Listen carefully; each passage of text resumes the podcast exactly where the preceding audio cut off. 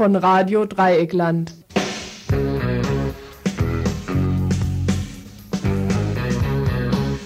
Ihr hört das Tagesinfo vom 4. Februar 19 ich weiß nicht, ob ihr das kennt. Es gibt so Tage, da geht so ziemlich alles in die Hose. Heute, der vierte, zweite, war genau so ein Tag. Fast jeder zweite Beitrag, der geplant war, ist abgestürzt, wie es dabei atmosphärisch hier im Info zuging. Lass ich, überlasse ich eure dunkelsten Vermutungen. Macht es am besten heute Nacht. Wenn euch keiner sieht, euch das ungefähr vorzustellen, wie das Jahr ablief. Ich hoffe, die Sendung läuft besser ab. Dazu herzlich willkommen. Was dann letztlich aber überhaupt noch an Themen übrig geblieben ist, lässt sich zumindest an einer Hand glatt abzählen. Die Themen heute. Eine 6 vor dem Komma. Wollten die Angestellten von Banken und Versicherungen gerne bei den Lohnerhöhungen erreichen, weil es bisher nur gut 5% gab, gab es heute streikende Krawattenträger, auch hier in Freiburg. 13 Libanesen und ein Aktionsbündnis stellten sich heute einem Pressegespräch in der Presse ihr gemeinsames Anliegen gegen die geplante Abschiebung in den Libanon vorgehen. 1990 wurden in einem Festakt die Waffen der Contra Nicaragua offiziell zerstört. Heute noch fühlt sich die Contra allerdings als Wahlsieger über die Sandinisten. Ein Film der Freiburger Medienwerkstatt von Bertram Rotemund zum Thema morgen im kommunalen Kino Premiere. Bertram selbst heute bereits hier im Studio. Verhandlungsrunde Nummer 3. Der Nahost-Friedensverhandlung fand letzte Woche ja Dienstag und Mittwoch in Moskau statt. Heute nun ein Gespräch zu dem Verhandlungsrund, das ziemlich ausgedünnt und dadurch eckig war und den dennoch verbleibenden Hoffnung. Ein Gespräch mit Ulla Philips Heck vom Arbeitskreis für Frieden im Nahen Osten. 1933 gab es in Düsseldorf die Ausstellung Entartete Musik. Derzeit ist deren Rekonstruktion in Freiburg, und zwar genauer genommen im Marienbad, unter dem Titel Verfolgte Musik zu sehen. Dazu gibt es jede Menge Veranstaltungen. Wir stellen heute, mediumsgerecht, ein paar Beispiele solcher verfolgten Musik vor. 14 in der Quersumme. 31028 auseinanderdividiert. Genau ist die Nummer hier im Studio, die ihr gerne anrufen könnt, wenn ihr Kritik, Anregungen oder sonst was zur Sendung sagen zu habt. Also Freiburger Vorwahl 0761 und dann die 31028.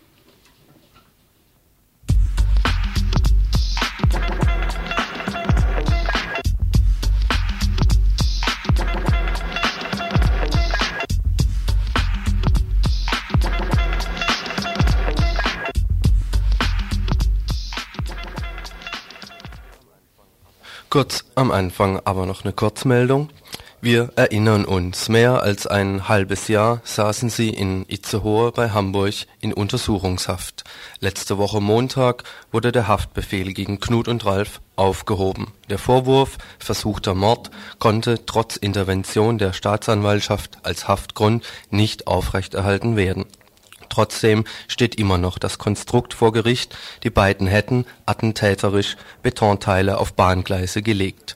Nach einem halben Jahr Knast wegen einer Staatsschutzlüge läuft seit jenem Montag also der Prozess gegen die beiden.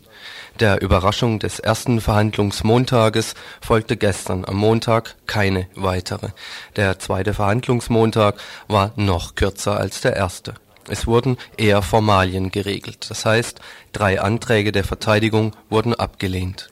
Der Antrag, alle BesucherInnen in das Gebäude zu lassen, der Antrag, die am gestrigen Montag noch stärker vorhandenen Bulleneinheiten aus dem Justizgebäude abzuziehen und der Antrag, die Sache einer falsch benannten Schöffin zu korrigieren.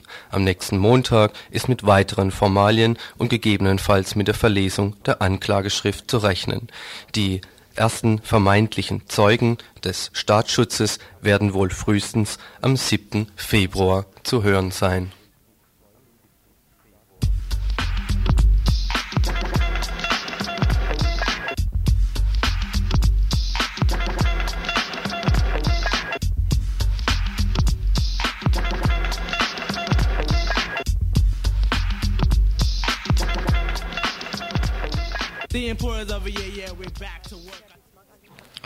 Heute Mittag um 12.30 Uhr in der Bismarckallee in Freiburg. Vor der Zentrale der Dresdner Bank drängt sich eine Gruppe von ca. 70 bis 100 Personen unter Regenschirmen und Sonnenschirmen der DAG, Deutsche Angestelltengewerkschaft. Wir hörten uns vor Ort um. Warum stehen Sie hier äh, und demonstrieren bei der Kälte? Wir protestieren im Moment noch. Im Moment ist eine Protestaktion und keine Demonstration. Aha. 5% Arbeitgeberangebot ist ein klein bisschen zu wenig, würde ich sagen. Ich meine, 10% von der Gewerkschaft ist auch überzogen, aber wenn man was erreichen will, muss man halt mehr fordern. Halt sind halt Angebote und maximal 5% jetzt zuletzt. Und äh, also ich hätte persönlich gern halt eine 6 vorm Komma. Mehr braucht es nicht zu sein, aber dafür stehe ich also da. Haben Sie das schon öfters gemacht, so Protestaktionen? Nein, das ist meine erste Aktion. Und wie ist das Gefühl? Finde ich gut. Man muss auch mal für eine Sache einstehen. Was meinen Sie dazu? Warum stehen Sie hier? Aber eben, ich bin auch mit dem Angebot nicht einverstanden. Es sollte eine 6 vom Komma sein. Nach dem ständigen Mehr ist es zu erwarten. Und äh, erhoffen Sie sich was dadurch, dass Sie jetzt hier draußen in der Kälte stehen? Ja, natürlich. Ja, auf jeden Fall. Was denn? Schon, dass, dass ich mich gewehrt habe und ich gehe davon aus, dass auch die Arbeitgeber sich überlegen, ob sie es auf den Streik auch drauf ankommen lassen können. Ist die Stimmung unter Ihnen so, dass auch diskutiert wird, wenn das jetzt nicht hilft, dann äh, müssen wir streiken? Ja, ja.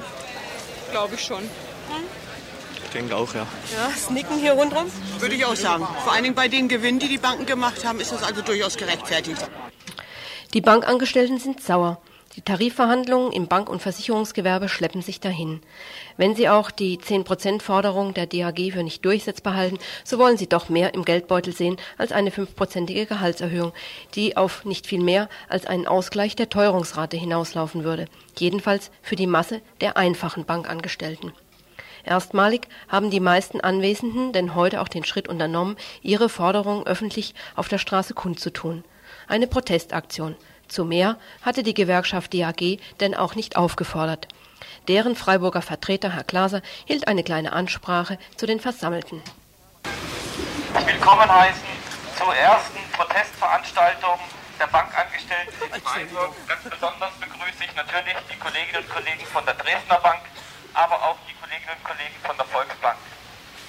Ich darf Ihnen aber bei der Gelegenheit auch gleichzeitig ganz herzlich gratulieren gratulieren, weil Sie nämlich die Teilnehmer an einer ersten derartigen Veranstaltung sind in Freiburg. Und ich muss Ihnen sagen, es muss schon dick kommen, bevor Angestellte, Bankangestellte in Freiburg erstmals auf die Straße kommen. Und der Verlauf der Tarifverhandlungen hat ja gezeigt, dass es ganz dick gekommen ist. Sie alle protestieren hier gegen das Verhalten der Bankarbeitgeber in dieser Tarifrunde. Vier Verhandlungstermine haben stattgefunden vier Verhandlungstermine ohne annehmbares Angebot der Arbeitgeber und dagegen protestieren wir hier.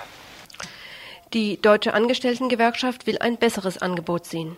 Besser, das heißt für sie eine 6 vor dem Komma. Ein Abschluss ähnlich wie der der Stahlbranche, der bei 6,35 Prozent liegt. Den Beschäftigten geht es aber noch um mehr. Sie erleben, wie die an sie gestellten Arbeitsanforderungen ständig nach oben geschraubt werden. Ja, die ganzen technischen Sachen, die sich immer mehr, mehr wie soll ich jetzt sagen, mehr ausbauen und, und es wird immer mehr am Arbeitsplatz, ja. Und immer weniger Leute.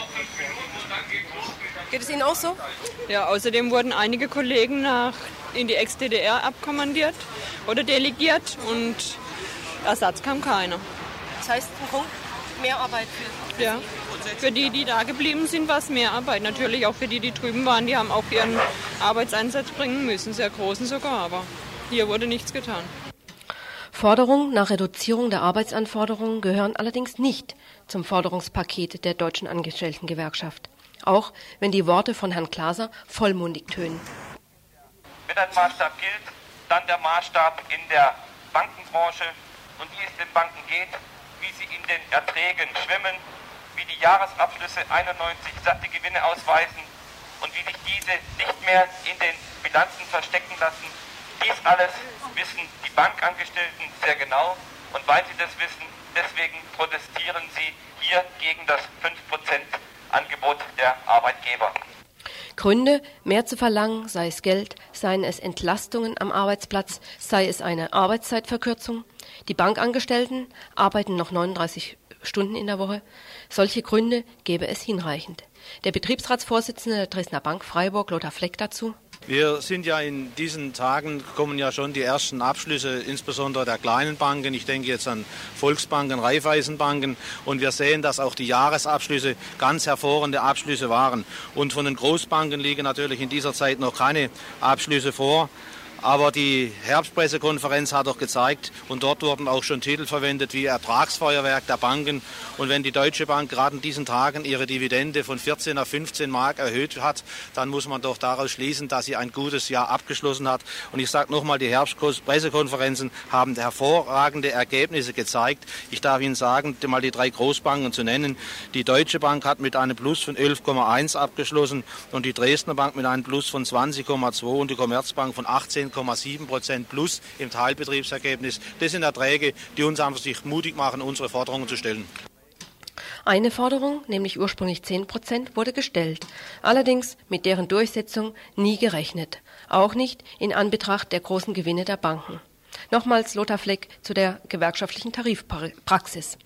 Also zunächst muss ich mal sagen, ich bin hier als Tarifkommissionsmitglied der Deutschen Angestelltengewerkschaft. Zur Forderung kann ich Ihnen sagen, dass wir seit vielen Jahren, ich bin nun 15 Jahre in der Tarifkommission tätig, immer höhere Forderungen haben, als die wirklichen Abschlüsse waren.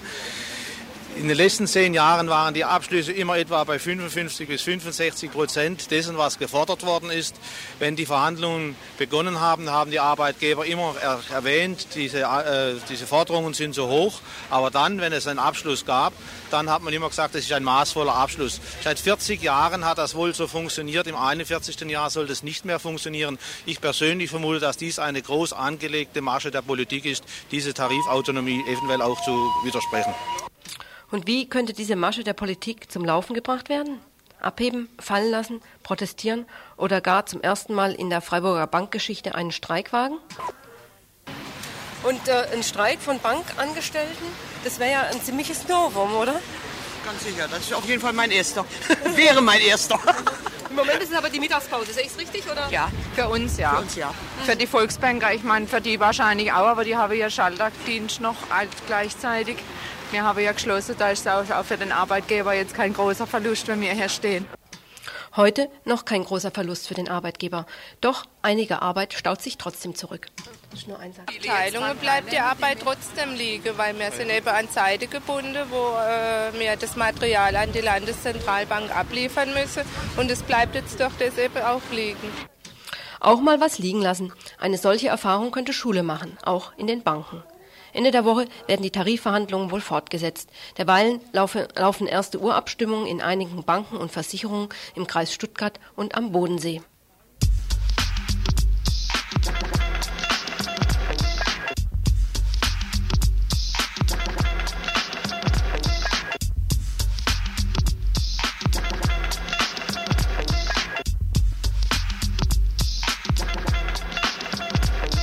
The importance of a yeah, yeah, we're back to work. I took time off. All the rappers got jerked due to the fact they whack in their track. Have to go back and stack cause they lack the ingredients. EPMD and scratch for that.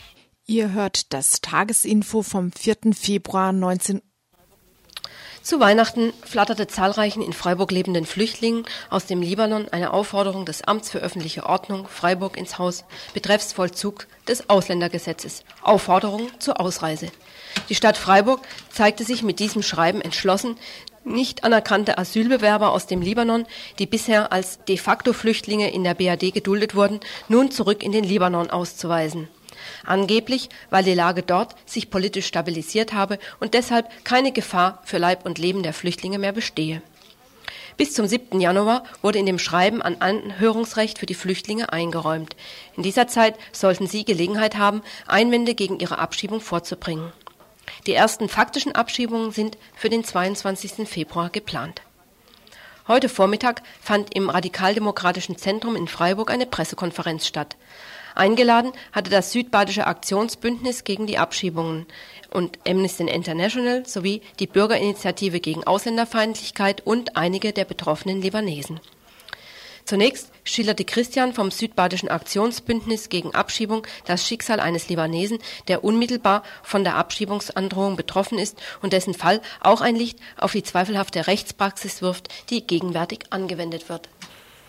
Ist der Libanese im Oktober 1989 in die BRD eingereist. Der Asylantrag ist abgelehnt worden im März 1990. Die Ausländerbehörde hat ihm nun im Januar 1992 mitgeteilt, dass sein Aufenthalt zum 22. Februar beendet sei und er das Land bis dahin zu verlassen hat, andernfalls äh, das gewaltsam halt durchgezogen wird. Hier gibt es äh, sehr unterschiedliche Interpretationen, ob dieses Verfahren überhaupt rechtmäßig ist. Der Flüchtling ist äh, seit März 1990 praktisch geduldet in der BRD. In dem Fall, wo er praktisch geduldet wird, müsste eine Anhörung stattfinden. Diese Anhörung hat in diesem Fall nicht stattgefunden, sondern er hat sofort die Aufforderung bekommen der Ausreise. Grundlage für die angestrebten Abschiebungen in den Libanon sind Berichte des Auswärtigen Amts in Bonn, auf die sich die Stadt Freiburg beruft. Der Meinung sind, aufgrund Berichten der deutschen Botschaft in Beirut habe sich die Lage so gebessert, dass diese Abschiebung möglich ist. Wir stellen dem zunächst erstmal Berichte von Amnesty International entgegen. Zwei neuere Berichte aus dem September und aus dem Oktober 1991, aus denen hervorgeht, nach Einschätzung der äh, Menschenrechtsorganisation Amnesty International, dass die Lageberichte des Auswärtigen Amtes sehr unzulänglich sind und sie aufgrund sehr detaillierter Kenntnisse zu anderen Einschätzungen bezüglich der Situation im Libanon kommen. Bei dem Lagebericht des Auswärtigen Amtes stellen wir erstens in Frage, wie diese zustande gekommen sind. Und wir können uns dabei beziehen auf eine äh, Darstellung im Spiegel, die in einem Fall einen Beamten des Auswärtigen Amtes zitiert, wie dieser, diese Lageberichte unter Umständen zustande kommen, nämlich mit Rücksicht auf die politischen Gepflogenheiten des Landes. Und da sich seit dem Golfkrieg die Beziehungen zu Syrien, was faktisch die Kontrolle über den Libanon ausübt, erheblich gebessert haben, ist durchaus zu erwarten, dass die Berichte des Auswärtigen Amtes in einer entsprechenden Weise gefärbt sind. Wörtlich wird ein Beamter des Auswärtigen Amtes zitiert, die Bejahung einer Verfolgung im entsprechenden Lande würde ein, Un, ein Unwerturteil über das Land, zu dem diplomatische Beziehungen unterhalten werden, bedeuten. Auskünfte müssten deshalb entsprechend vorsichtig formuliert werden. Zudem, so wird er zitiert, sei die Informationsbeschaffung schwierig. Die Diplomaten seien auf vorsichtige, unauffällige Gespräche bei Einladungen, diplomatischen Essen und Cocktailpartys angewiesen. Die Stadt Freiburg müsse sich nicht auf diese Berichte des Auswärtigen Amtes stützen. Sie hat in Bezug auf die Lagebeurteilung im Libanon einen eigenen Ermessensspielraum, insbesondere auch aufgrund von mittlerweile vorliegenden Verwaltungsgerichtsurteilen, die zu sehr widersprüchlichen Einschätzungen der Lage im Libanon kommen. Heute Vormittag allerdings wurde über die starre Haltung der Stadt Freiburg berichtet.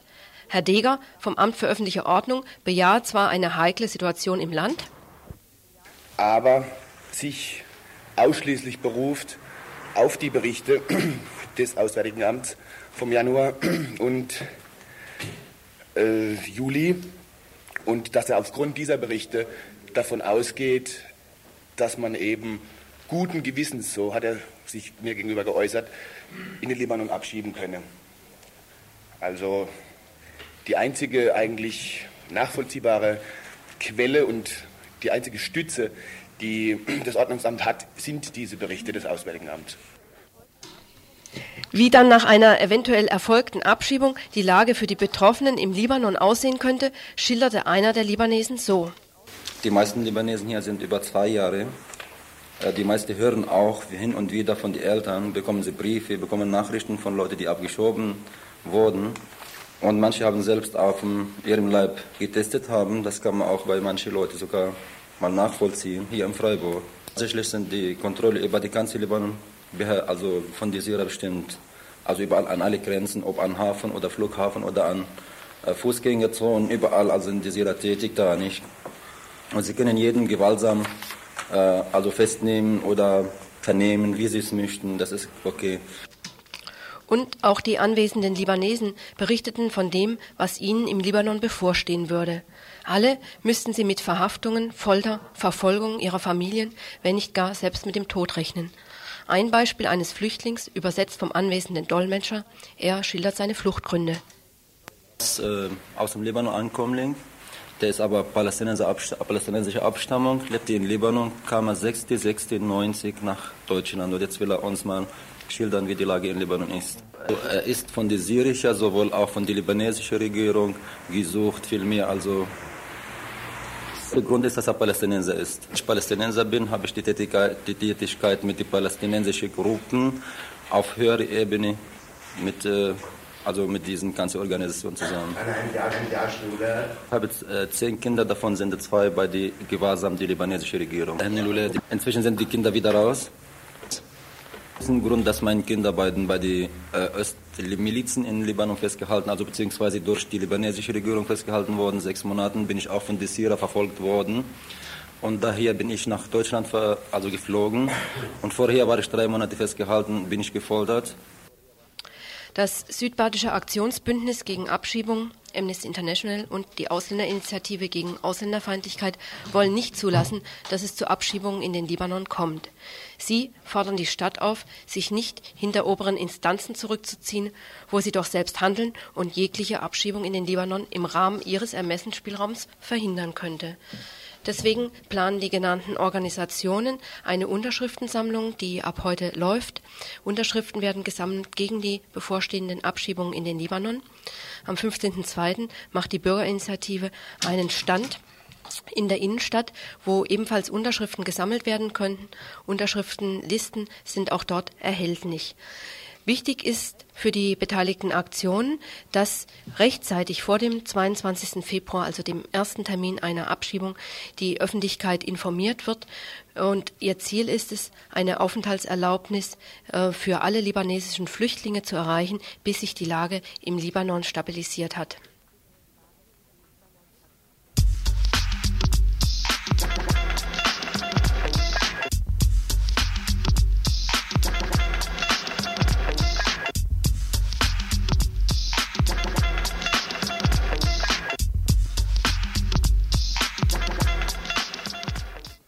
Letzten Mittwoch ging in Moskau die dritte Verhandlungsrunde der sogenannten Friedensverhandlungen in Bezug auf Nahen Osten zu Ende. Multilateral sollte sie eigentlich sein. Verschiedene Staaten hatten allerdings schon im Vorfeld abgesagt wegen der Enttäuschung über die bilateralen Verhandlungen.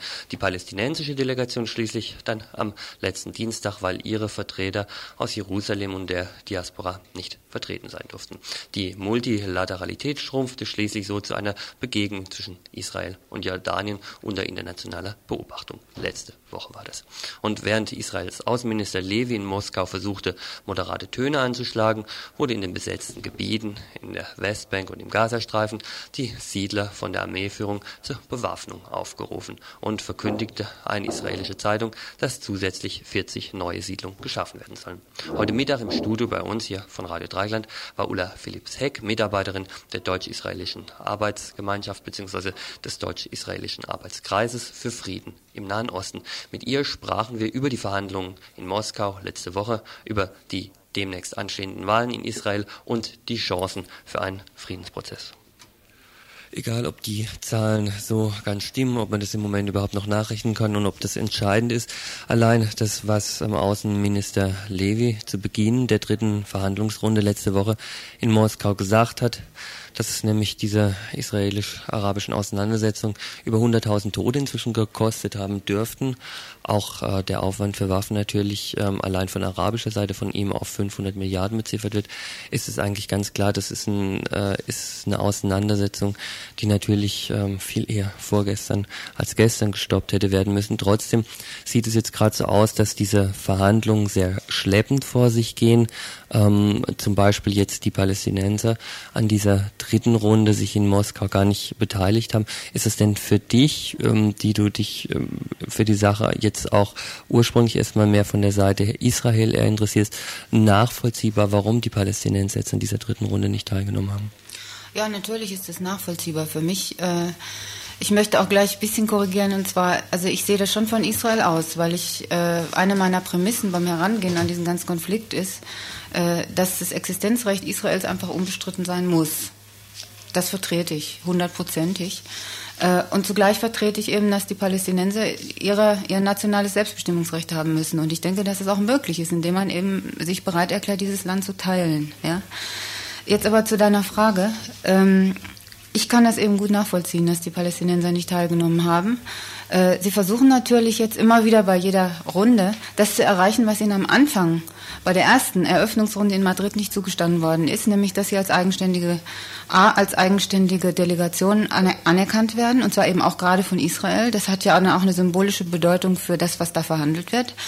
Und zum Zweiten, weil sie sich eben ebenso wie die, die Palästinenser sich ebenso wie die Juden äh, als Volk über die ganze Welt verteilt betrachten, äh, ja, eben mit Palästinensern, die in besetzten Gebieten leben und aber auch Palästinensern, die in Jerusalem leben und solchen, die in der Diaspora leben. Und es ist ganz klar, dass sie dann äh, eine Delegation haben wollen, die alle vertritt. Warum machten Israeler so Unterschiede zwischen den Palästinensern aus den besetzten Gebieten, die wären ja zugelassen worden, und nicht denen aus Ostjerusalem und denen aus der Diaspora? Äh, das hat bereits mit einem der wesentlichen Streitpunkte zu tun, nämlich die Flüchtlingsfrage. Äh, es ist ja so, dass äh, ein Themenkatalog für äh, Moskau von israelischer Seite äh, Themen vorgeschlagen worden waren, wie die Wasserfrage, aber jetzt nicht die Wasserfrage in den besetzten Gebieten, sondern äh, im gesamten Mittleren und Nahen Osten.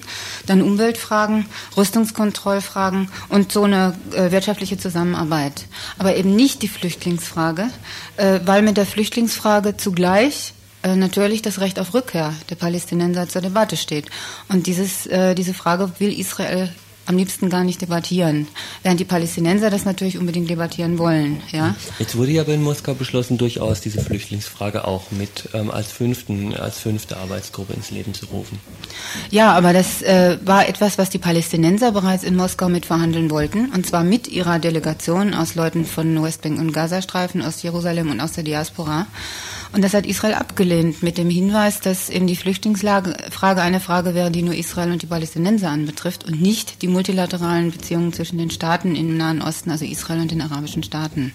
Und deswegen wird diese Arbeit, hat diese Arbeitsgruppe eben nicht in Moskau getagt, sondern wird erst in Zukunft tagen, wenn es um Einzelprobleme gibt zwischen den beteiligten Parteien. Kommen wir trotzdem mit einer Frage nochmal schnell auf Moskau zurück, was ja ähm, für mich im Grunde, das wirken diese vier Punkte, die du gerade auch genannt hast, im Vergleich eben zu dieser Arbeitsgruppe zu Flüchtlingen Flüchtlingsfragen oder von den Palästinensern wird ja auch gefordert, eine Arbeitsgruppe zu Menschenrechtsfragen und eine Arbeitsgruppe zu Jerusalem, scheinen ja diese Punkte Wasserversorgung, Umweltschutz auf den ersten Blick ja unheimlich drittrangige Probleme zu sein, oder ist es nicht so? Äh, das denke ich nicht so. Und zwar gerade die Wasserfrage ist eine absolut zentrale Frage. Ähm, ich finde ganz interessant, dass du jetzt danach fragst, weil äh, bisher, also bis im Sommer letzten Jahres ungefähr, ist diese Frage von, den, von der Weltöffentlichkeit, also von den Medien eigentlich kaum aufgenommen worden. Ich war letztes Jahr im Sommer in Israel, auch in den besetzten Gebieten, und habe dann recherchiert, weil ich gemeint habe, die Frage sei eigentlich unheimlich wichtig. Und siehe da, inzwischen gibt es also einige Artikel auch in Zeitungen, äh, wo ganz klargestellt wird, also jetzt nicht nur von mir, sondern auch von anderen Leuten, dass an der Wasserfrage sich entscheiden wird, ob es Krieg oder Frieden gibt. Äh, es ist so, dass eben äh, der Jordan, der Yarmouk-Fluss, der also von Syrien äh, nach Westen fließt, dann äh, Richtung Israel, äh, und auch noch äh, andere Wasserprojekte regional unbedingt verabredet werden müssen, denn äh, bisher ist es so, dass das Wasser nur für alle reicht, wenn man da zusammenarbeitet. Wenn man nicht zusammenarbeitet, dann wird es Leute geben, denen es sehr gut geht, wie jetzt im Staat Israel oder den Siedlern jedenfalls in den besetzten Gebieten zum Beispiel. Die nutzen also 80 Prozent des Wasserreservoirs, was unter der Westbank liegt. Ähm, und diejenigen, die äh, da zu kurz kommen, ja, die werden unter Umständen Krieg darum führen müssen, weil, weil Wasser zum Überleben einfach notwendig ist. Ja, insofern denke ich, dass gerade Wasser ja, eine sehr zentrale Frage ist und keine marginale. Kommen wir trotzdem nochmal zu anderen Fragen. Machen wir auch einen Sprung vielleicht von Moskau nach Israel zurück. Was während der Konferenz schon auffiel, während eigentlich der Außenminister Levy, der auch in Moskau war, sich in vielen Punkten um moderaten Ton auch bemüht hat, dass etwa Verteidigungsminister Aaron in der gleichen Zeit aus Jerusalem verlauten ließ, also dass die Palästinenser sich nicht beteiligen, sei ihm eh wurscht. Die werden ohnehin nie eine Regierung sein und das sei eigentlich eine eine Versammlung von Regierungsvertretern. Ist denn der Eindruck sehr falsch, dass sich im Rahmen dieser Verhandlung, also das ist mein persönlicher Eindruck, auch sehr viel in Israel polarisiert? Äh, nicht erst jetzt. Polarisierung findet in Israel bereits seit etwa fünf, sechs Jahren statt, auch abzulesen an den letzten Wahlen und an den Umfragen, die jetzt so da sind. Ähm, also insofern denke ich, Polarisierung ist nicht neu. Äh, ich denke, dass sich Levi als Außenminister eigentlich nicht an die Israelis wendet und wenn, dann an die, die ähm, eher verhandlungsbereit sind. Äh, also Levi versucht Ja, beziehungsweise er richtet sich an die USA. Ja, für, die Isra für Israel steht ja auf dem Spiel, äh, ob sie jetzt endgültig diese US-Bürgschaft für Kredite kriegen, ja, über 16 Milliarden Dollar, äh, D-Mark, und das ist ja sehr viel. Und Israel braucht auch dieses Geld, weil es wirtschaftlich in großen Schwierigkeiten ist. Also das ist so die eine Adresse, die USA, und die andere Adresse sind halt äh, Leute mehr so vom linkeren Spektrum in Israel. Äh, ich denke, dass Levi da schon ein bisschen Wahlkampf macht. Sharon seinerseits macht auch Wahlkampf. Sharon will so viel wie möglich Stimmen auf der rechten Seite sammeln betrachten wir das Ganze jetzt tatsächlich nochmal ein bisschen in dem internationalen Verhältnis, was du auch gerade angeschnitten hast. Wir haben auf der einen Seite ähm, eine Position der USA, die durchaus nicht so gewöhnlich ist, auch durch das Mittragen dieser Resolution von ein paar Wochen. Äh, und zum anderen auch jetzt zum Beispiel der, der EG-Ratspräsident hat auch in Moskau zum, äh, zum Auftakt nochmal gesagt, um diese Verhandlungen voranzutreiben, sollte Israel jetzt auf neue Siedlungen verzichten in der Zeit.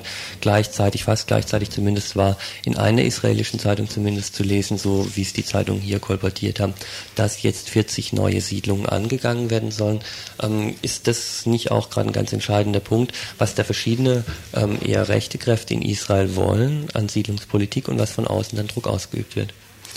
Äh, die USA haben ja sehr deutlich gesagt, und das denke ich ist auch eine Position, die nicht nur so einfach mal so da ist, sondern eine wirkliche Position, äh, dass wenn Israel die Siedlungspolitik einfach so weitertreibt, dass äh, Israel dann diese Kreditbürgschaft nicht bekommt. Und äh, ja, da muss sich Israel natürlich nachrichten. Deshalb denke ich auch moderate Töne von Levi eben in Moskau. Äh, zugleich ähm, ist es so, dass äh, natürlich auf der Rechten sehr militant auch vorgegangen wird. Also Übergriffe von Siedlern werden ja immer wieder beschrieben, auch in den Medien. Ähm, für die Palästinenser ist es so, dass äh, wenn diese Siedlungspolitik weiter betrieben wird, dass dann in nicht allzu ferner Zeit für die Palästinenser nichts mehr zu verhandeln sein wird, weil einfach so viel Boden in der Westbank äh, und im Gazastreifen äh, in israelischer Hand ist oder in israelischer Verfügungsgewalt, äh, dass sozusagen kein Heimatland mehr übrig bleibt. Ja, das heißt, für die Palästinenser ist es eine total zentrale, ja, überlebenswichtige Frage. Äh, von israelischer Seite aus ist es so, dass eben die Rechtsparteien sagen, äh, ja, wenn wir den äh, Palästinensern da entgegenkommen, also nicht weiter Siedlungen bauen, dann können wir eben keine vollendeten Tatsachen schaffen. Ja? Dann besteht die Möglichkeit, dass es sowas wie eine Autonomie geben könnte und Autonomie wird enden in Selbstregierung. Man muss allerdings dazu sagen, denke ich gerechterweise, dass Shamir, äh, und Levi beide offiziell, nicht nur offiziell gesagt haben, dass sie äh, der Ansicht sind, dass man den Palästinensern eine Autonomie als Interimslösung bis zu einer Selbstregierung, Zitat, ja, äh, dass man den Palästinensern das bieten muss und geben muss. Äh, sie haben das sogar auch in einem Verhandlungspapier, was in Moskau vorlag, auch niedergelegt. Also das ist nicht, nicht nur, denke ich, geäußert worden, um irgendwelchen Meinungsfragen äh, sich anzugleichen oder so. Ähm, aber für die, für die politische Rechte in Israel ist eben der Schritt so. Wenn keine weiteren Siedlungen, dann heißt das Autonomie und dann heißt das ein Palästinenserstaat und das muss um jeden Preis verhindert werden. Die Rechts-Links-Polarisierung wird im Moment auch gerade sehr wichtig ähm, durch den vorgezogenen Wahlkampf. Du hast vorhin schon angefangen, ein bisschen drüber zu reden. Kannst du die, die Rolle des Wahlkampfs und auch der veränderten Modalitäten unter Umständen, unter denen er stattfinden wird, nochmal schildern, was das für eine Bedeutung hat? Also ich denke, dass die Modalitäten sich nicht ändern werden im Vergleich zum letzten Wahlkampf 1988. Und zwar deshalb, weil wenn die Wahlen tatsächlich schon am 23. Juni stattfinden, gar keine Zeit dafür ist, noch eine Wahlrechtsreform durchzuführen. Bisher ist das Wahlrecht in Israel so, es ist ein reines Verhältniswahlrecht. Das heißt, es gibt äh, die Gesamtzahl der abgegebenen Stimmen, die wird durchgeteilt durch die 120 Sitze der, Knesset, also des israelischen Parlaments. Und wer diese entsprechende Sitz, äh, Stimmenzahl erreicht, der hat einen Sitz mit dem Ergebnis, dass es eben sehr viele Splitterfraktionen gibt und dass eben die Regierungsbildung auch immer sehr schwierig ist. Äh, bei der Wahlrechtsreform ist jetzt, sind verschiedene Möglichkeiten vorgeschlagen worden, also sowas wie eine Klausel zum Beispiel, ja, wobei also die linken Parteien auch sehr vorsichtig sind, denn zum Beispiel äh, Parteien wie die äh, Progressive Friedensliste oder die Demokratische Front für Frieden und Gleichheit oder die Bürgerrechtsbewegung, die müssen dann aufpassen, dass sie da nicht unter diese entsprechende Prozentgrenze fallen. Aber ich denke, dass eigentlich eine Wahlrechtsreform dringend nötig ist in Israel, weil dann mehr Konsensbildung nötig wird und nicht mehr diese äh, Partikularinteressen so stark im Vordergrund sind parteipolitisch. Und äh, das denke ich aber wird nicht passieren bis zur Wahl, wenn sie eben so vorgezogen wird. Und äh, ich befürchte, dass äh, eher die rechte Seite nicht von der Regierung wegzubringen ist. Also ich denke, dass sie wieder eine Mehrheit kriegen. Ob äh, jetzt so eine Ko Koalition dabei rauskommen könnte, wie das bisher war, also mit den Rechtsaußenparteien und dem Likud, oder ob es sowas wie eine Neuauflage der nationalen Einigungsregierung, also von Arbeiterpartei und Likud geben würde, äh, das kann ich so nicht sagen. Du bist jetzt schon ein bisschen bei dem schwierigen Geschäft des Prognostizierens, ähm, kommen wir da gleich auch mit der Schlussfrage drauf. Ende April, Anfang Mai sollen dann die multilateralen Verhandlungen weitergehen, diese verschiedenen Arbeitsgruppen zu den Themen, die du vorhin auch genannt hast. Es soll auch gleichzeitig wieder bilateral verhandelt werden. Syrien zum Beispiel war so enttäuscht von den bilateralen Verhandlungen bisher, dass sie an Moskau, in Moskau auch nicht teilnehmen wollten. Wie schätzt du denn insgesamt auch ein? Wird es jetzt Ende April, Anfang Mai weitergehen und welche Chancen, jetzt mal so ganz grob gesprochen, stecken denn im Moment in diesen Verhandlungen?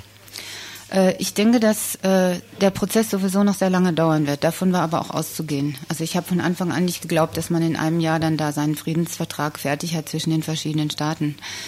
Äh, was mich ein bisschen hoffnungsvoll stimmt, ist äh, zum einen die Flexibilität, die die Palästinenser bisher gezeigt haben. Ähm, ich finde, dass sie bisher sehr genau ähm, haben festlegen können, was für sie zentrale Punkte sind und wo sie nicht nachgeben und wo es Punkte gibt, wo sie nachgeben. Also zum Beispiel, wenn es hieß, keine eigene Delegation und sie haben dann gesagt, gut, also machen wir Arbeitsgruppen und in der einen Delegation, wo es um Palästina-Fragen geht, da sind zwei Jordanier dabei und in denen, wo es äh, um jordanische Angelegenheiten geht, da sind zwei Palästinenser dabei. Da denke ich, ist eine gewisse Flexibilität da und äh, das stimmt mich also hoffnungsfroh oder hoffnungsvoll, sagen wir mal. Äh, wobei ich also nicht verhehlen kann, dass ich auch Probleme sehe innerhalb der besetzten Gebiete, weil natürlich ja die Besatzungspolitik weitergeht, so wie das bisher auch war.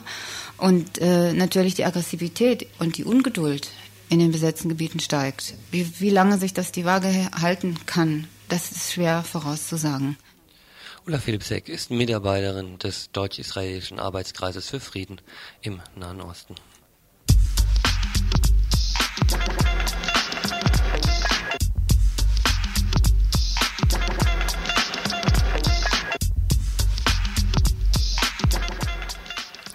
Ein Nachtrag noch zu einem Beitrag von vorhin, der Beitrag, der sich mit den anstehenden angedrohten Abschiebungen in den Libanon befasst. Da ist mir ein Fehler oder eine Nachlässigkeit unterlaufen. Und zwar war ganz am Anfang die Schilderung eines Falls von einem Libanesen, der direkt zur Abschiebung, äh, von der Abschiebung betroffen ist. Und äh, dieser Libanese, das habe ich vergessen zu erzählen, der sitzt bereits im äh, Freiburger Gefängnis und äh, wegen eben als zur Auslieferung, als ab in Abschiebehaft. Er hatte sich äh, bei einer zuvor anstehenden Abschiebung geweigert, sich abschieben zu lassen und wurde deswegen inhaftiert und sitzt bereits da im Gefängnis. Also höchst brisant, dort auch ähm, naja Unterstützung und Öffentlichkeit zu schaffen, damit seine Abschiebung verhindert werden kann.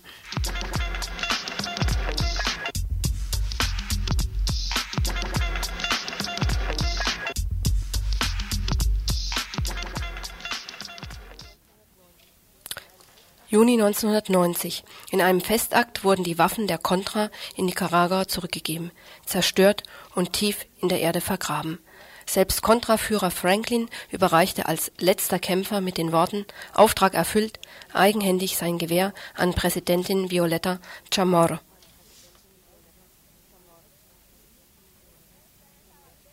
Ihr hört das Tagesinfo vom 4. Februar 19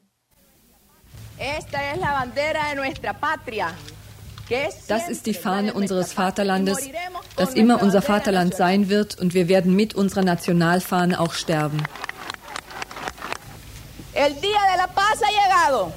Endlich ist der Tag des Friedens gekommen und wir wollen ihn mit diesem glänzenden Festakt der Geschichte besiegeln. Adios den Waffen, adios dem Krieg.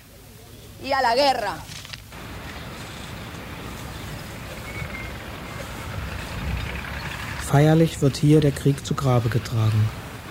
Aber der Kampf geht weiter. Der Kampf ums Land. Das, was ihr soeben gehört habt, war ein Auszug aus dem neuesten Film der Freiburger Medienwerkstatt, Der Kampf ums Land. Die Dame, die ihr sprechen gehört habt, war die nicaraguanische Präsidentin Violeta Chamorro. Der Film Der Kampf ums Land wird morgen in Freiburg im kommunalen Kino anlaufen. Ich begrüße jetzt hier im Studio Bertram, Autor des Films von der Freiburger Medienwerkstatt, Der Kampf ums Land. Das war das Stichwort für diesen Film. Was verbirgt sich dahinter, Bertram? Also in diesem glänzenden Festakt ist quasi der Krieg zu Grabe getragen worden. Also der Krieg der Contra gegen die Sandinisten. Aber äh, die Wahrheit ist, dass der Krieg natürlich weitergeht, nur haben sich die Fronten verschoben auf eine andere Ebene. Mhm. Und äh, es ist keineswegs Frieden im Land, sondern äh, äh, sehr starke Auseinandersetzungen, die jetzt mehr auf ökonomischer Ebene wieder laufen. Und äh, ich habe also das Thema Land herausgenommen, weil das eine der sagen wir mal, Grundprobleme in Nicaragua ist, besonders im Norden von Nicaragua. Es gibt da einfach äh, jetzt verschiedene Parteien, äh, die äh, um dieses Land kämpfen, mhm. richtig kämpfen, kann man sagen. Also soviel ich weiß, sind ja im Norden von Nicaragua im Rahmen der Landverteilung, Enteignung auch von Großgrundbesitzern Land an äh, landlose Campesinos ähm, vergeben worden von Seiten der sandinistischen Regierung früher. Ist das richtig? Ja, das ist richtig. Mhm. Also die Sandinisten haben damals 1979 äh, 80 äh, eine große Landreform gemacht und haben äh, vor allen Dingen eben die somozistischen Großgrundbesitzer, also die ganz eindeutig mit Somoza zusammengearbeitet hat, haben und äh, eben Leute, die geflohen sind, das war eine ganze Menge, also die nach Miami gegangen sind. Dieses Land haben sie enteignet und an Kooperativen und an staatliche Betriebe, auch an, an Einzelbauern im Einzelfall gegeben. Und äh, diese Ländereien sind jetzt einfach seit, äh, seit zehn Jahren bearbeitet von diesen Campesinos und jetzt kommt halt die Situation, dass aus Miami diese ganzen Großgrundbesitzer zurückkehren und dieses Land für sich wieder beanspruchen. Mhm. Aber gibt es ja natürlich noch die Gruppe, auch die, äh, die Gruppe der Contra, die ja auch zurückgekehrt sind. Also der, der Beginn des Films, den wir vorhin gerade eingespielt haben, der bezieht sich ja darauf, dass sie ihre Waffen zurückgegeben haben und äh, wohl ja auch Versprechungen bekamen für ein, sagen wir mal, ziviles Leben dann später in Nicaragua. Ja, die Regierung hat den Contras äh, Versprechungen gemacht, also vielerlei Versprechungen, aber eine der, der Hauptversprechungen war eben äh, jedem Contra, der zurückkehrt, 50 Manzanas Land zu geben. Mhm. Und ähm, das hat sie aber nicht getan. Also gerade da oben im Norden, im Vivili, im Municipio, sind halt äh, wirklich äh, 1000, 2000 Kontras, kann man sagen, die äh, kein Land haben und äh, äh, aus dieser Situation her natürlich sehr frustriert sind. Ja, sie fühlen sich als Sieger. Sie, nur durch ihre Hilfe konnte der Sandinismus abgeschafft werden und äh, die Präsidentin Chamorro gewählt werden. Und sie fühlen sich jetzt einfach verarscht. Ja. Mhm. Und das hat mehrere Konsequenzen. Das heißt, äh, sie greifen da auch zur Selbsthilfe, besetzen selber Ländereien. Einmal aus, äh, aus eigener Not, kann man sagen. Ja, also da gibt Welche es, Ländereien, wenn ich dich fragen darf? Äh, eben unterschiedlich. Also mhm. es gibt äh, einfach Kontras, die besetzen Ländereien, wo welche zu haben sind. Äh, und es gibt eben die Kontras, die mehr von den Rechten, also aus der äh, die äh, also dort ansässig sind, die ganz bewusst natürlich äh, Ländereien von kooperativen äh, und äh, sandinistischen Strukturen mhm. eben besetzen, eben um diese sandinistischen Strukturen zu schwächen. Mhm.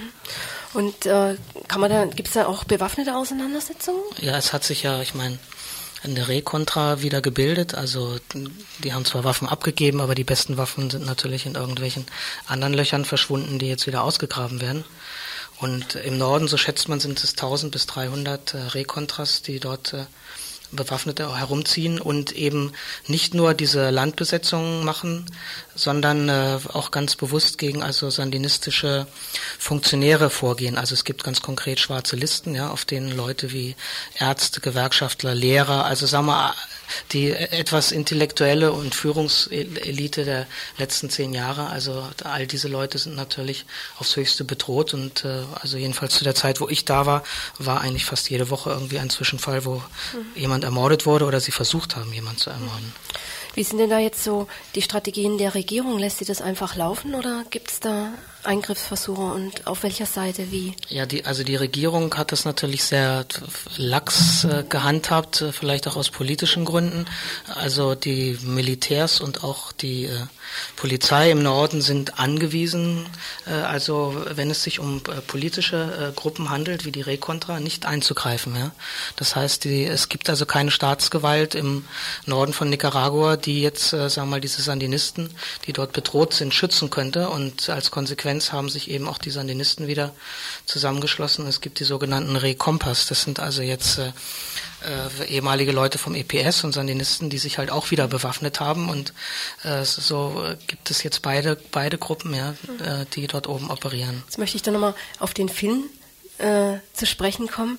Was für ein Anliegen hast du denn gehabt, zu, also zu diesem Kampf ums Land, äh, einen Film zu drehen? Was, was war dein Motiv? Ich meine, man muss das sehen im Zusammenhang mit äh, dem Film, den wir vor vier Jahren gemacht haben. Äh, Briefe aus Vivili, über, der, oder sechs Jahre ist ja schon her. Briefe aus Vivili äh, mit äh, über den Tod von Bernd Koberstein und Tonio Flaum. Und äh, es, äh, ich hatte auch damals vereinbart, also mit der Vivili-Gruppe hier, da nochmal ein Nachfolgeprojekt zu machen. Und ich denke, es ist eben auch einfach notwendig, weil im Moment die Informationen recht spärlich sind, äh, die man hier kriegt aus Nicaragua und äh, für die Leute, die also weiterhin noch Interesse haben, da weiterzuarbeiten, und das sind schon noch einige, denke ich mir, ist das auch eine ganz wichtige Möglichkeit, also Öffentlichkeitsarbeit zu betreiben. Äh, selber Informationen, also über jetzt sagen wir mal Zeitungsberichte hinaus mhm. zu erreichen. Ja, äh, kannst du vielleicht noch sagen, wann und wo der Film zu sehen ist? Also der läuft jetzt äh, morgen Abend, also Mittwoch um 21 Uhr im kommunalen Kino. Also da werde auch ich und noch ein paar andere, die in dem Umfeld auch mit beteiligt waren, dort sein. Und anschließend gibt es eine Diskussion.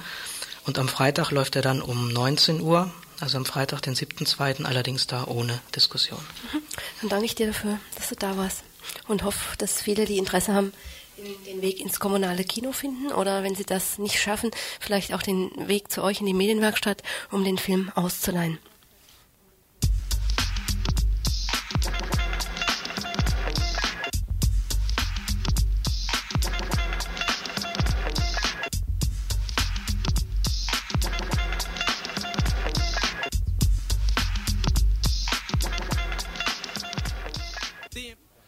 Von Film zu Musik, was ihr hier im Hintergrund hört, ist schwarzer Rap aus den USA, beziehungsweise schwarzer Hip-Hop, genau genommen aus USA. Im deutschen Volksmund, im guten, bodenständig deutschen Volksmund, sich auch heute teilweise noch als Negermusik betitelt. Der Ausdruck stammt ähm, aus der Zeit des Nationalsozialismus als eine volkstümliche Bezeichnung für das, was dann auf der anderen Seite auch entartete Musik genannt wurde. Ähm, Zudem ja im Moment eine Ausstellung Reihe durch den Arbeitskreis für alternative Kultur in der Ausstellungshalle des Marienbads in Freiburg in der Dreisamstraße und eine Veranstaltungsreihe dazu auch im Marienbad. Der Eingang ist da Marienstraße. Über die Veranstaltung informieren wir hier auch eigentlich öfters. Jetzt wollten wir die verbleibende Zeit, sind ein bisschen weniger Infobeiträge heute gewesen als gewohnt, wollten wir euch ein bisschen was vorstellen, aus einem CD-Pack, was Albrecht Dümling herausgegeben hat. Albrecht Dümling ist auch der Mensch, den Eröffnungsvortrag vor zehn Tagen im Marienbad gemacht hat und der diese Ausstellung, die jetzt eben zu sehen ist in der Ausstellungshalle des Marienbads, der die konzipiert hat. Albrecht Dümling hat auf diesen CDs sowohl zusammengestellt verschiedene Arten von Musik, sowohl verfolgte wie auch geförderte Musik im Nationalsozialismus und einige Tondokumente, Aussagen eben zu dieser Musik. Bevor wir mit Musik selber anfangen, ich möchte euch da heute mal die ganz unterschiedlichen Werke eines Textes nur vorstellen. Eine programmatische Ansprache die der Reichskanzler Adolf Hitler am 5.9.1934 bei der Kulturtagung auf dem Nürnberger Reichsparteitag gehalten hat und ähm, die in der kurzen Dummheit, wie sie hier präsentiert wird, sicher schon einen großen Teil der sogenannten Kulturrevolution der Nationalsozialismus, der Sozial Nationalsozialisten zu umreißen vermag. Adolf Hitler am 5.9.1934 auf dem Nürnberger Reichsparteitag zur Kultur. Das ganze Kunst- und Kulturgestotter von Kopisten, Futuristen, Dadaisten und so weiter ist weder rassisch begründet noch folglich erträglich. Es ist höchstens als Ausdruck einer Weltanschauung zu werten, die von sich selbst zugibt, dass die Auflösung aller bestehenden Begriffe, aller Völker und Rassen, ihre Vermischung und Verpanschung höchstes Ziel ihrer intellektuellen Urheber und Führergilde ist. Mit der angeborenen naiven Unbekümmertheit versucht diese kulturelle Ergänzung der politischen Destruktion, als ob nichts geschehen wäre, den neuen Staat mit ihrer Steinzeitkultur zu beglücken. Es kann nicht die Aufgabe sein, einer nationalsozialistischen Kunsterziehung Genies zu züchten, die nur die Vorsehung den Völkern schenkt, als vielmehr das vorhandene Kulturgut so wie den unverdorbenen und gesunden Instinkt unsere Bewegung in Schutz zu nehmen vor diesen Räubern und Einbrechern einer fremden Staat- und Kulturauffassung, sofern es sich nicht überhaupt um Schwindler handelt sofern es sich nicht überhaupt um Schwindler handelt. Angespielt hat er damit natürlich mehr auf ähm, Musiken, die er sicher überhaupt nicht verstanden hat. Arnold Schönberg ist sicher eins der prominenten verfolgten Opfer, vielleicht der wichtigste deutsche Komponist oder einer der wichtigsten deutschen Komponisten dieses Jahrhunderts 33 ist er geflohen vor den Nationalsozialisten und zählte sicher für Hitler zu diesen Kopisten, Dadaisten, was auch immer.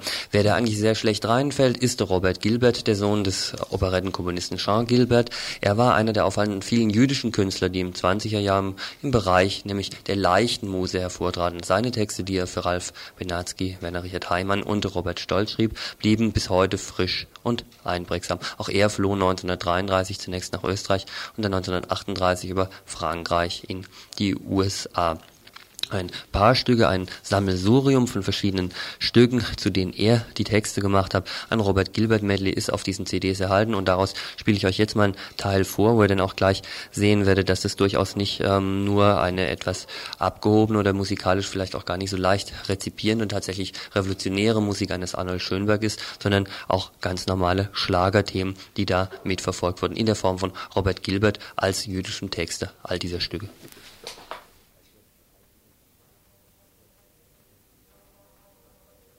Das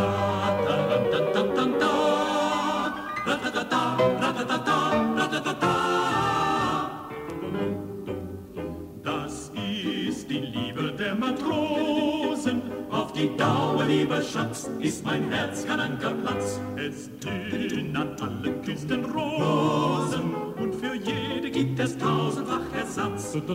Man kann so süß im Hafen schlafen, doch heißt es bald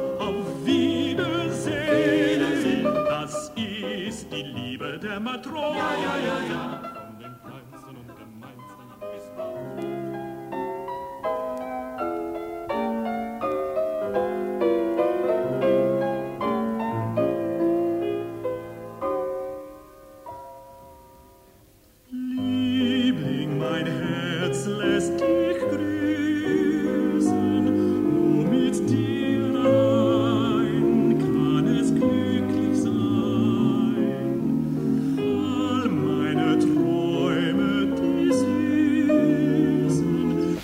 Kunst und Kulturgestotter von Kopisten, Futuristen, Dadaisten und so weiter ist weder rassisch begründet noch folglich erträglich.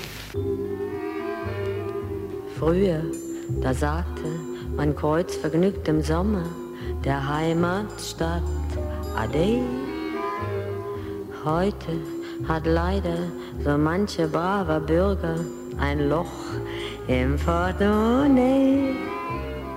Soll man darüber verzweifelt sein? Kinder, Berliner Luft ist auch ganz fein. Und hat man beim Muttern noch irgendwas zu futtern, dann seht doch endlich ein. Ihr hört das Tagesinfo vom 4. Februar 19 Da die Zeit drängt, müssen wir leider aus diesem Medley rausgehen, was noch ein bisschen länger gewesen wäre. Ich möchte euch aber schnell noch eine andere Seite von diesem Texter Robert Gilbert vorstellen, nämlich unter dem Pseudonym David Weber schrieb er 1930 und nicht nur da viele andere Sachen, unter anderem auch dem Text zum Stempellied, wobei im Berliner Jargon das Eichendorff-Gedicht Der Jägerabschied zur sozialen Anklage umfunktioniert. Eisler schrieb damals dazu eine Musik, die dies mit Bluesanklängen unterstreicht. Der Barrikadentauber Ernst Busch, der wie Eisler 1933 ins Exil gehen musste, machte das Stempellied in den Jahren der Weltwirtschaftskrise sehr populär. Hans Eisler, David Weber alias Robert Gilbert, das Stempellied oder Lied der Arbeitslosen von 1930, präsentiert durch Ernst Busch.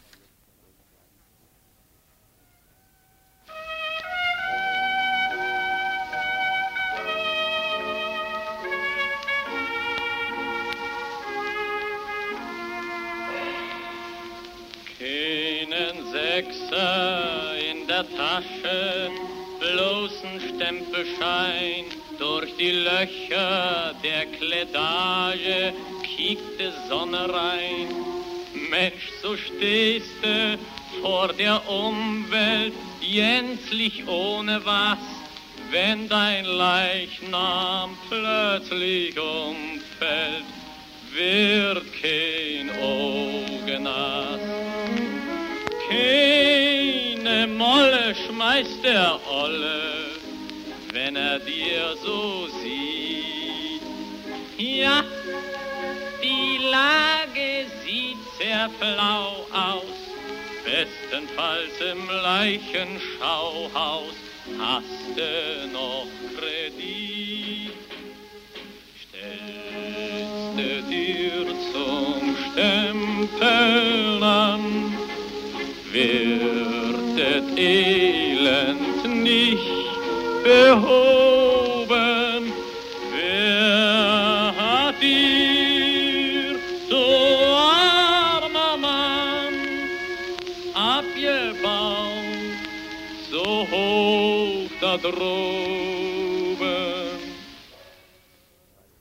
Auch dies leider nur ein Ausschnitt, weil die Zeit reichte gestern Abend nicht mehr. Heute Morgen wird es zwar noch ein bisschen reichen, weil wir die Veranstaltungshinweise nicht brauchen, aber mehr war einfach in der Sendung vom Tagesinfo gestern nicht drin. Wenn ihr mehr hören wollt, müsst ihr zumindest in die Veranstaltung gehen. Wie gesagt, die Veranstaltungsreihe läuft noch lange weiter und da ist auch viel Musik zu hören, so lange nicht bis zum Ende des Monats, aber so lange hat sie noch Chancen, mehr in dieser Reihe zu hören. Das Veranstaltungsprogramm gibt's unter anderem in verschiedenen Buchhandlungen und natürlich dort selbst im Marienbad, in der Marienstraße oder in der Ausstellung in der Dreisamstraße.